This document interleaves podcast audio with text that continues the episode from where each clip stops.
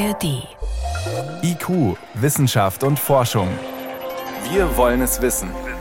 Ein Podcast von Bayern 2 in der ARD Audiothek.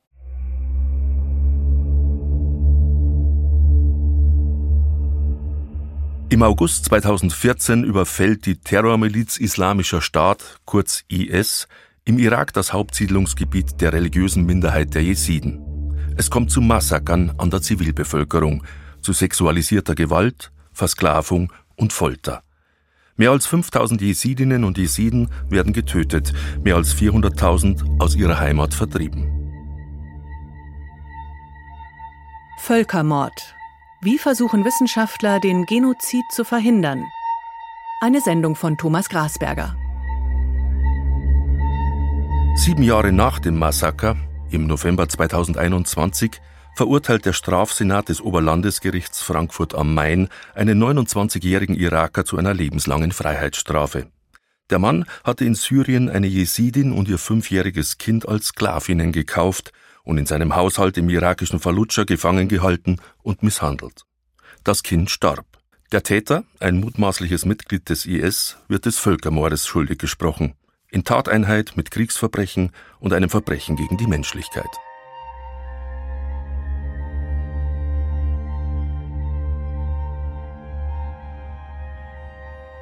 Mit dem Frankfurter Urteil von 2021 wird weltweit das erste Mal von einem Gericht bestätigt, dass es sich bei den Taten des IS an den Jesiden um Völkermord handelt. Was aber ist das eigentlich, Völkermord oder Genozid, wie er auch genannt wird? Und wie lässt er sich frühzeitig erkennen, ja, möglichst verhindern?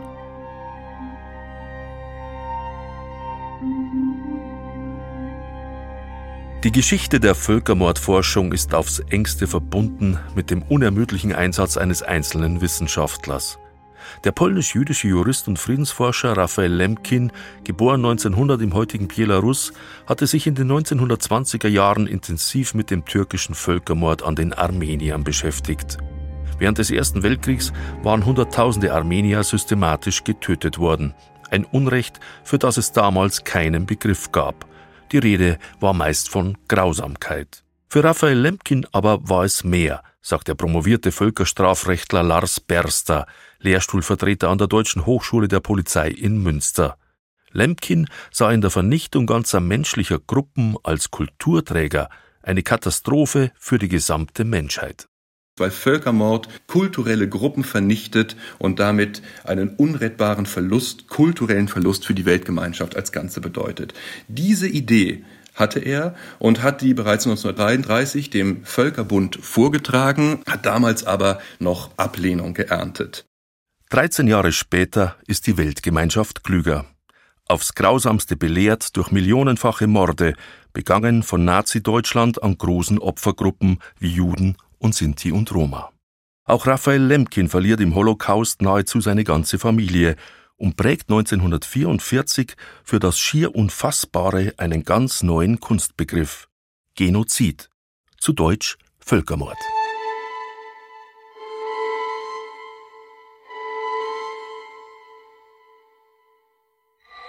Am 9. Dezember 1948 nimmt die Generalversammlung der Vereinten Nationen seinen Entwurf nahezu unverändert und einstimmig an. Die Konvention über die Verhütung und Bestrafung des Völkermords wird zur Sternstunde der Vereinten Nationen, denn sie schließt eine bis dahin bestehende Rechtslücke. Artikel 2 der Konvention definiert nun Völkermord als eine Handlung, die in der Absicht begangen wird, eine nationale, ethnische, rassische oder religiöse Gruppe als solche ganz oder teilweise zu zerstören. Dazu gehört die Tötung von Mitgliedern einer Gruppe, aber auch schon die Verursachung von schweren körperlichen oder seelischen Schäden, erklärt der Völkerrechtler Lars Berster. Es geht also nicht ausschließlich um die physische Vernichtung, sondern richtigerweise muss man zum Völkermord auch die beabsichtigte kulturelle Vernichtung als Kulturträger zählen, sofern diese kulturelle Vernichtung bewerkstelligt werden soll nach dem Plan des Täters durch auch physische Vernichtungsmittel. Aber es geht letztlich um die kulturelle Vernichtung der Gruppe. Völkermord wird heutzutage oft als ein spezieller Fall des breiter angelegten Verbrechens gegen die Menschlichkeit betrachtet. Die beiden Völkerrechtsverbrechen stehen jedoch ebenbürtig nebeneinander, sagt Lars Berster. Explizit von Völkermord kann aber nur in bestimmten Fällen gesprochen werden. Die juristische Definition ist eng gefasst. Bei Völkermord gehe es nicht in erster Linie um die vollendeten Taten und die Höhe der Opferzahlen, erklärt Christine Blatt. Denn theoretisch würde sogar schon ein getöteter Mensch reichen, sagt die Leiterin des Instituts für Diaspora und Genozidforschung der Ruhr-Universität Bochum. In der Genozidkonvention wird eigentlich keine Tat definiert, sondern es werden Praktiken definiert. Und das macht diesen Begriff so wertvoll, weil diese Praktiken, nämlich staatliche Gewaltpolitik, können wir eigentlich ganz gut erkennen.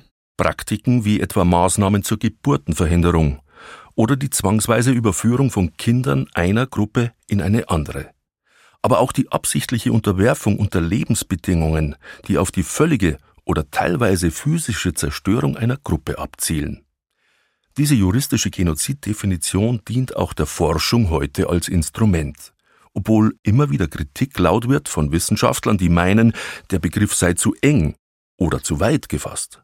Manchen fehlt eine klare Definition der genannten Gruppen. Andere wiederum beklagen die starke Eingrenzung. Politische oder soziale Gruppen fallen beispielsweise nicht unter die Völkermordkonvention. Wieder andere bemängeln, es sei schwierig, eine Absicht zu beweisen. Und keineswegs alle Völkerrechtler teilen die Auslegungsmethode, die den Tatbestand des Völkermords so weit fasst, dass auch Frühformen der Diskriminierung strafrechtlich relevant werden. Die Genozidforscherin Christine Blatt hingegen hält diesen Völkermordbegriff durchaus für tauglich, gerade weil es ihm um die Absicht gehe. Deshalb ist er super klar, weil er sagt, es kommt auf die Intention an, dass ein Staat eine Bevölkerungsgruppe aus diesem Staat herausdrängen, mit Gewalt verfolgen und mit Gewalt auch töten will. Dass der Begriff heute oft kritisiert wird, habe vor allem mit fehlendem politischem Willen zu tun, meint Medardus Breel vom Bochumer Institut für Genozidforschung. Denn die Konvention von 1948 verpflichtet ihre heute rund 150 Unterzeichnerstaaten, Völkermord zu verhindern oder zu beenden. Das heißt, in dem Moment, wo Sie eine Gewaltpolitik in einer Resolution als Völkermord bezeichnen, verpflichten Sie sich zur Intervention. Und die Abwägungen sind halt, ob man bereit ist zu intervenieren oder nicht. Und dann wird der Genozidbegriff eben benutzt oder er wird nicht benutzt. Das ist eine Frage des politischen Kalküls. Wer beispielsweise zum Ergebnis käme, dass die Uiguren in China oder die Kurden in Syrien einem Genozid ausgesetzt sind, der müsste eigentlich handeln. Aber das birgt Probleme, machtpolitische, bündnispolitische, juristische und ökonomische. Deshalb sprechen Politiker oft lieber von humanitären Katastrophen, um das Wort Völkermord nicht in den Mund nehmen zu müssen. Schließlich geht es ja darum, gegebenenfalls eigene Soldaten in ein Krisengebiet schicken zu müssen. Keine einfache Entscheidung. Andererseits gäbe es aber auch die Verpflichtung, bedrohten Menschen zu helfen, sagt Christine Blatt dieser Verpflichtung ist man zum Beispiel in Ruanda und Darfur insofern nicht nachgekommen, weil man auch die Informationen über diese Gewaltpolitik nicht ernst genommen hat. Und wenn man dann sieht, auch die Nachrichten, dass man sich nicht einmal bemüht, die Opfer mit Namen zu nennen, Äthiopien kann ich auch noch dazu sagen, also das ist schon schwierig. Wenigstens das müssen wir lernen.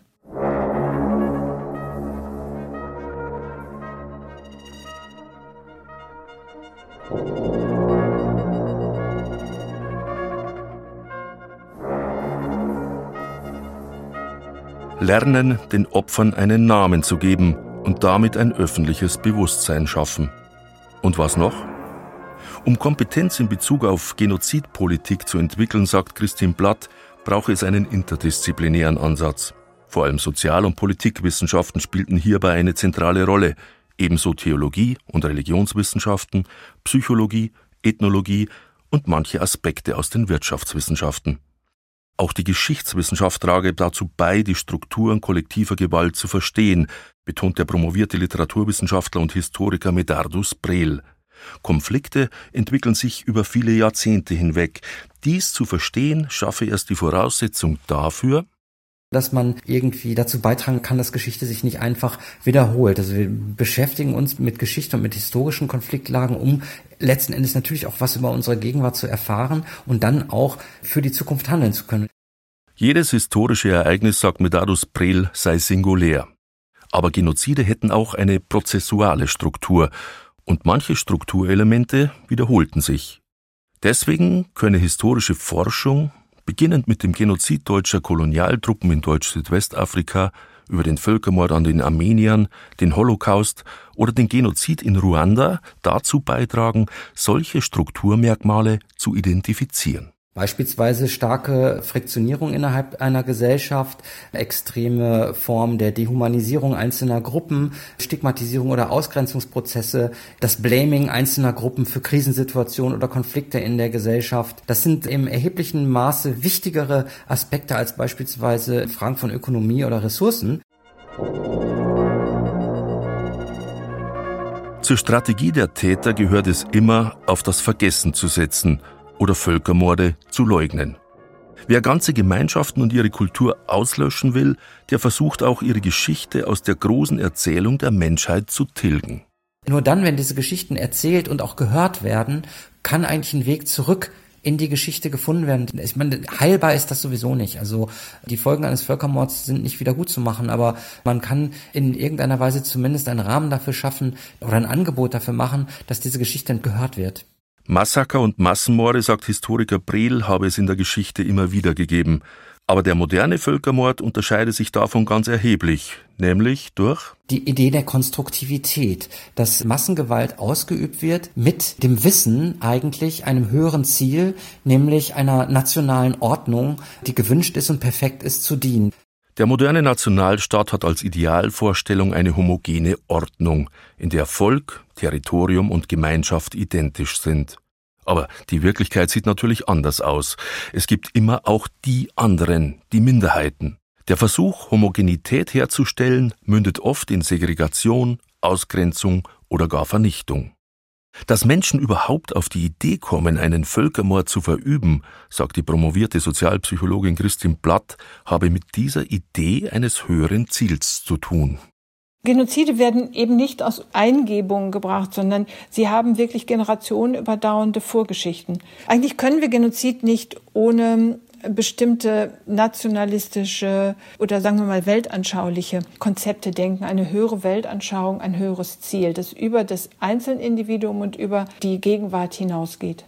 Genozide bedürfen einer oft impliziten gesellschaftlichen Übereinkunft, eines Miteinanders von Tätern und Zuschauern.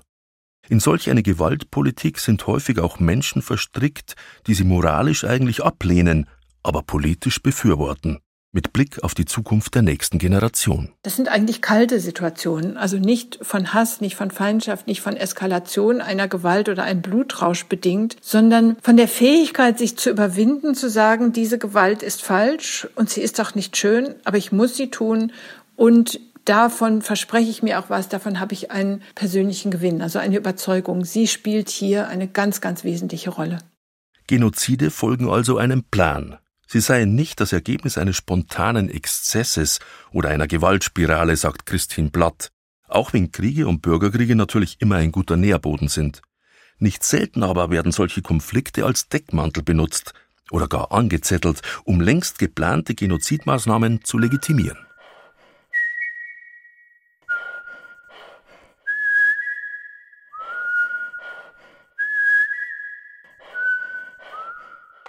Genozidprävention, sagt Christine Platz, sei ein Dreieck aus Wissen, Information und Anerkennung.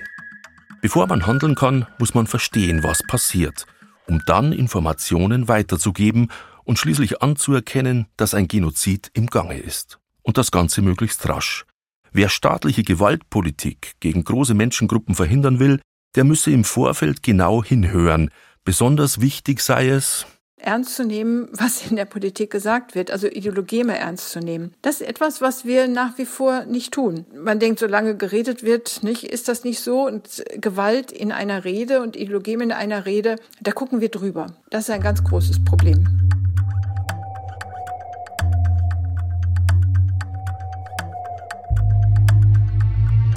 Wenn Christine Blatt von wir spricht, meint sie auch die Wissenschaft. Die müsse ganz genau hinschauen.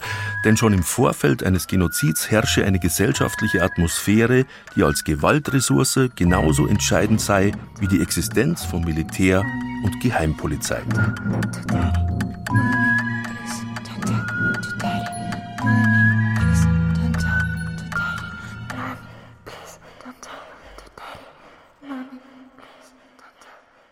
Aber lassen sich Genozide regelrecht vorhersagen mittels Frühwarnsystem? Natürlich kann man heute Truppenbewegungen früh per Satellit erkennen. Und es gibt auch quantitative Modelle zur Risikoeinschätzung. Deren prognostische Kraft halte sich aber in Grenzen, meint Christine Platt.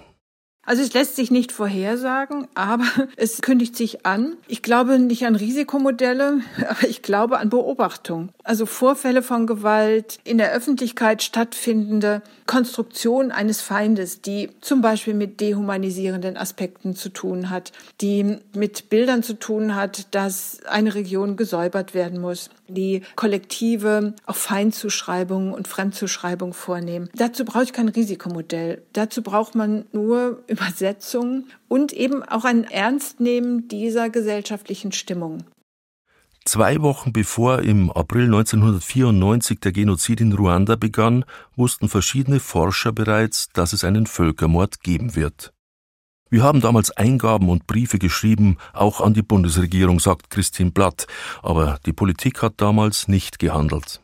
Genozide passieren nicht in der Nacht. Sie passieren nicht verdeckt, sondern sie passieren vor aller Augen. Das ist ein ganz eigentümliches Phänomen, weil dem, was vor aller Augen passiert, nehmen wir im Zugucken die Ernsthaftigkeit. Es ist nicht nur so, dass wir das nicht glauben, also dass wir unseren Augen nicht trauen, sondern in der Grausamkeit glauben wir der Planung nicht. Dann glauben wir lieber an Eskalationsmodellen. Wir reden von Gewalt, als sei sie irgendwie eine selbstständige Figur oder Formation und nicht von den Tätern. Also es ist schon schwierig. Also wir gucken dann bei extremer Grausamkeit gar nicht direkt oft hin.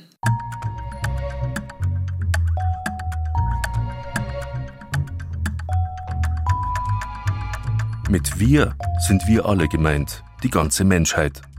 Der Schock von Ruanda, das Versagen der internationalen Staatengemeinschaft angesichts des Völkermords mit 800.000 Toten war letztlich der Anlass, das Institut für Genozidforschung in Bochum zu gründen und weiterhin der Frage nachzugehen, woran lässt sich erkennen, dass ein Genozid bevorsteht.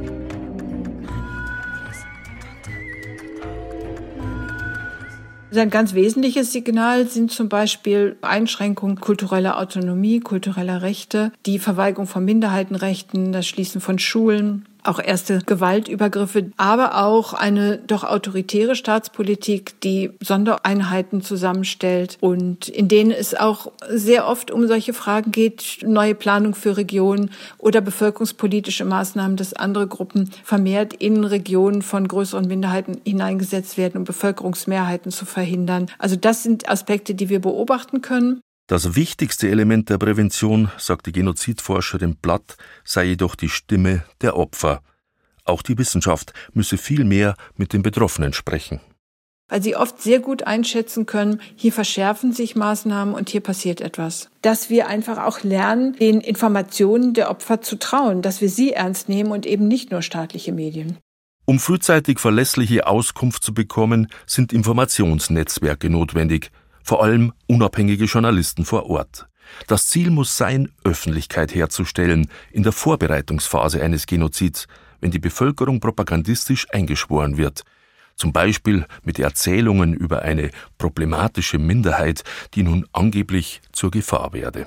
Also diese Gegenerzählung verhindern, den Opfern einen Namen geben, das ist nach wie vor eine der wichtigsten Möglichkeiten. Das kann mehr erfolgreich sein als eine humanitäre Intervention, weil man Staaten dieses Legitimationsargument wegnimmt.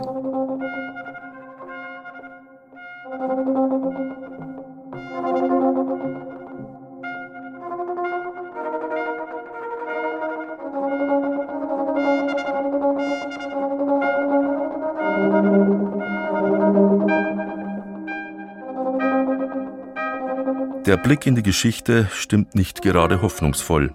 Viele Völkermorde seien einfach so geschehen, sagt der Historiker Medardus Brel. Ich sage das jetzt mal zugespitzt. Die Politiken von Völkermord sind sehr häufig erfolgreich gewesen, denn sie haben im erheblichen Maße homogenisierte Gesellschaften geschaffen, und zwar homogene Gesellschaften der Täter.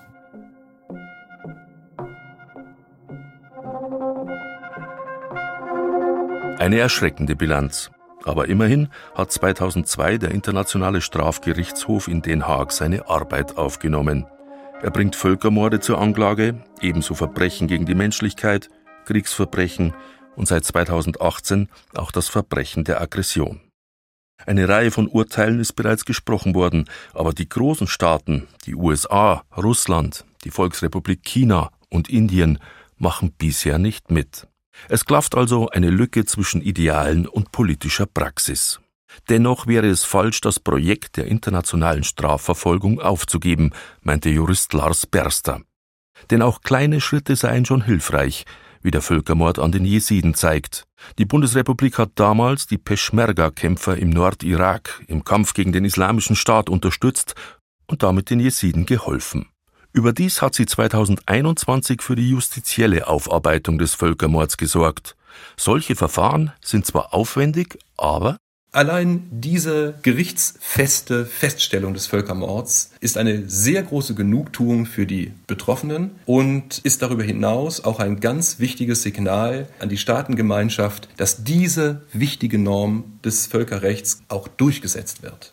Selbst wenn es oft nicht gelingt, das Völkerstrafrecht hat einen langen Atem und Verbrechen wie Genozid verjähren nie. Was die Tatbestände angeht, meint Lars Berster, sei nicht mehr viel zu tun. Juristische Expertise ist reichlich vorhanden. Was wir brauchen, das sei mehr politischer Wille. Ich glaube, das Wichtigste wäre, dass das Projekt des Internationalen Strafgerichtshofs sich weiter verfestigt, dass wir die Global Players mit ins Boot holen könnten und sie mit für dieses wichtige Projekt spannen könnten. Juristisch sind wir weit gekommen, politisch sind wir noch an den Anfängen.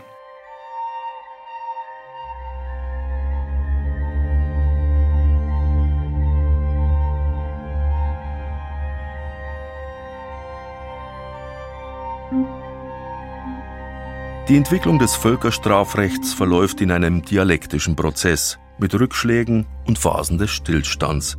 Aber plötzlich geht es dann wieder einen Schritt nach vorn. Vielleicht werden also in 10, 20 Jahren auch die großen Staaten der Welt bereit sein, bei diesem zivilisierenden Projekt der Menschheit mitzumachen. Die Genozidforscherin Christine Blatt will die Hoffnung nicht ganz aufgeben, auch wenn derzeit vieles in die andere Richtung zu laufen scheint die Rückkehr von Autoritarismen, die Rückkehr von wirtschaftsgestützten Machtmonopolen, nationalistischen Machtmonopolen, das ist etwas, was man nicht unterschätzen darf. Wenn wir heute über Rechte sprechen, dann haben wir vor allem die knapp 200 Staaten der Welt im Blick und übersehen oft dabei, dass es 900 Millionen Angehörige von Minderheiten gibt, von denen sich viele bei der Aufteilung der Welt als Verlierer wiederfinden. Aber es wird ganz dringend sein, dass wir international auch etwas wie eine UN für nichtstaatliche Minderheiten und Gemeinschaften schaffen, für Minderheitenreligionen, für regionale Minderheiten, für kulturelle und sprachliche Minderheiten.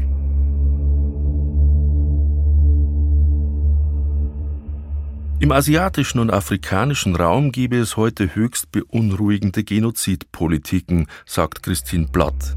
Darüber hinaus stehen wir vor neuen Herausforderungen durch den Klimawandel.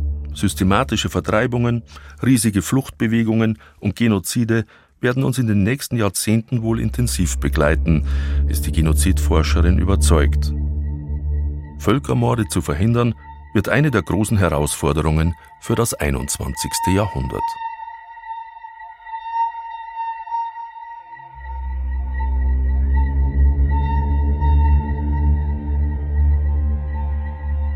Sie hörten in IQ Wissenschaft und Forschung Völkermord.